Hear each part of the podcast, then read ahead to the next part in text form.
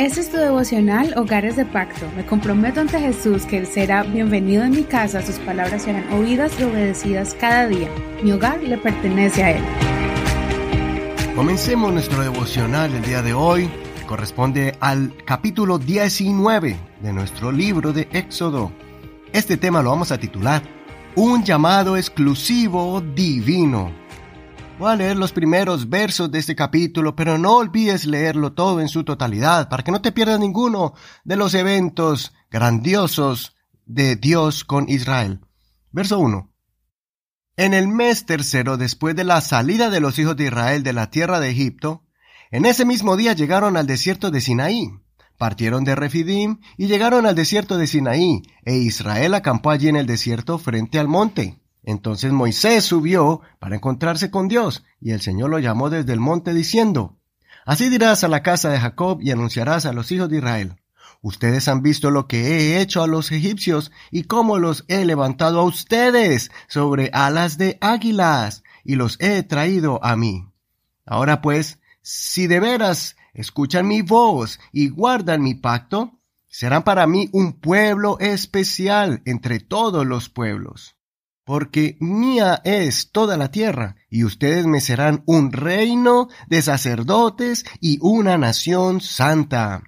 Estas son las palabras que dirás a los hijos de Israel. Entonces Moisés volvió y llamó a los ancianos del pueblo, y expuso en su presencia todas estas palabras que el Señor le había mandado. Todo el pueblo respondió a una, y dijo, Haremos todo lo que el Señor ha dicho.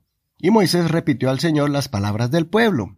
El Señor dijo a Moisés, He aquí, yo vendré a ti en una densa nube, para que el pueblo oiga mientras yo hablo contigo y te crea para siempre.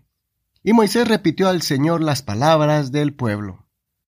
Y el Señor dijo a Moisés, Ve al pueblo y santifícalos hoy y mañana y que laven sus vestidos, que estén preparados para el tercer día, porque al tercer día el Señor descenderá sobre el monte Sinaí, a la vista de todo el pueblo Tú señalarás un límite al pueblo alrededor diciendo, Cuidado, no suban al monte ni toquen su límite. Cualquiera que toque el monte morirá irremisiblemente. Nadie pondrá sus manos sobre él, porque ciertamente será apedreado o muerto a flechazos, sea animal u hombre, no vivirá. Solo podrán subir al monte cuando la corneta suene prolongadamente. Hasta aquí la lectura de hoy. No olvides leer todo el capítulo. En este capítulo vemos una conversación entre Dios y Moisés. Dios, en este momento, hizo un llamamiento voluntario al pueblo de Israel. Recordemos que Dios sacó a Israel de Egipto por el compromiso que Dios ya tenía con Abraham de sacar a su pueblo después de 400 años viviendo en Egipto. Ahora es diferente después de haberlo librado de la esclavitud por compromiso, ahora Dios hace una propuesta a Israel. Dios decidió escogerlos a ellos para que sean un pueblo especial, un pueblo que sea un reino de sacerdotes. Dios quería convertir este grupo de ex esclavos en sacerdotes, en personas que tuvieran acceso directo con la presencia de Dios, que tengan una comunión íntima con el Todopoderoso pero con la condición de que el pueblo de Israel se separe voluntariamente del mal y siga los caminos y los mandamientos de Dios. El pueblo aceptó contento el llamado de Dios.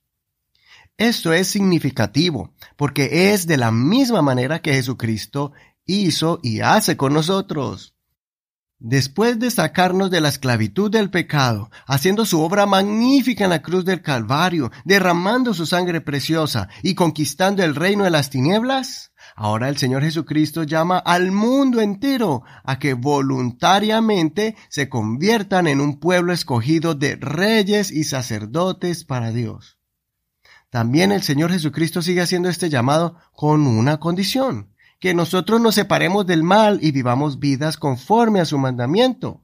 Por ejemplo, Jesús nos pide que nos arrepintamos de nuestras faltas, que nos bauticemos en agua en su nombre y que seamos llenos de su Santo Espíritu, pues es la forma en que Dios nos purifica y santifica para después usarnos como instrumentos en sus manos. Todo aquel que acepta su llamado se convierte en embajador del reino de los cielos en intercesor entre Dios y la humanidad que todavía no lo conoce, y en un conducto del poder de Dios manifestándose en este mundo. Te animo para que tomes hoy la decisión de no vivir un cristianismo pasivo, viviendo atemorizado o derrotado por el adversario. Ya no te dejes atraer más por las tentaciones terrenales. No te dejes entretener más por las atracciones de este mundo. Activa tu fe, consagrando tu vida al servicio del Señor, siendo sensible a la voz de Dios. Esa voz ya no es como la del monte Sinaí, donde hablaba con voz de truenos y relámpagos, donde el pueblo de Israel temblaba de miedo. Ahora la voz de Dios es apacible, amorosa, que con paciencia está llamando para que podamos disfrutar de la verdadera libertad que Dios nos ofrece para entrar al lugar santísimo, a la misma presencia gloriosa de Dios, donde los ángeles adoran al Señor y así poder entender y hacer su voluntad. Acércate junto con tu familia sin temor y comiencen a servir al Señor como reyes y sacerdotes del Dios Altísimo. El escritor de Hebreos nos anima a que nos acerquemos a Dios prontamente y a la vez nos advierte a que no rechacemos este llamamiento divino, como dice Hebreos capítulo 12 desde el verso 18 al 25. Ustedes no se han acercado al monte que se podía tocar, al fuego encendido, a las tinieblas, a la profunda oscuridad, a la tempestad, al sonido de la trompeta y al estruendo de las palabras que los que lo oyeron rogaron que no se les hablara más, porque no podían soportar lo que se mandaba. Si un animal tocaba el monte, será apedreado. Y tan terrible era aquel espectáculo que Moisés dijo, estoy aterrado y temblando. Más bien se han acercado al monte Sión, a la ciudad del Dios vivo, a la Jerusalén celestial, a la reunión de miriadas de ángeles, a la asamblea de los primogénitos que están inscritos en los cielos, a Dios el juez de todos, a los espíritus de los justos ya hechos perfectos, a Jesús el mediador del nuevo pacto, y a la sangre rociada que habla mejor que la de Abel. Miren que no rechacen al que habla. Soy tu amigo y hermano Eduardo Rodríguez. Que el Señor escuche tu oración sincera y bendiga a tu familia con los privilegios de ser un hogar sacerdotal. Este es un ministerio de la Iglesia Pentecostal Unida Hispana El Reino.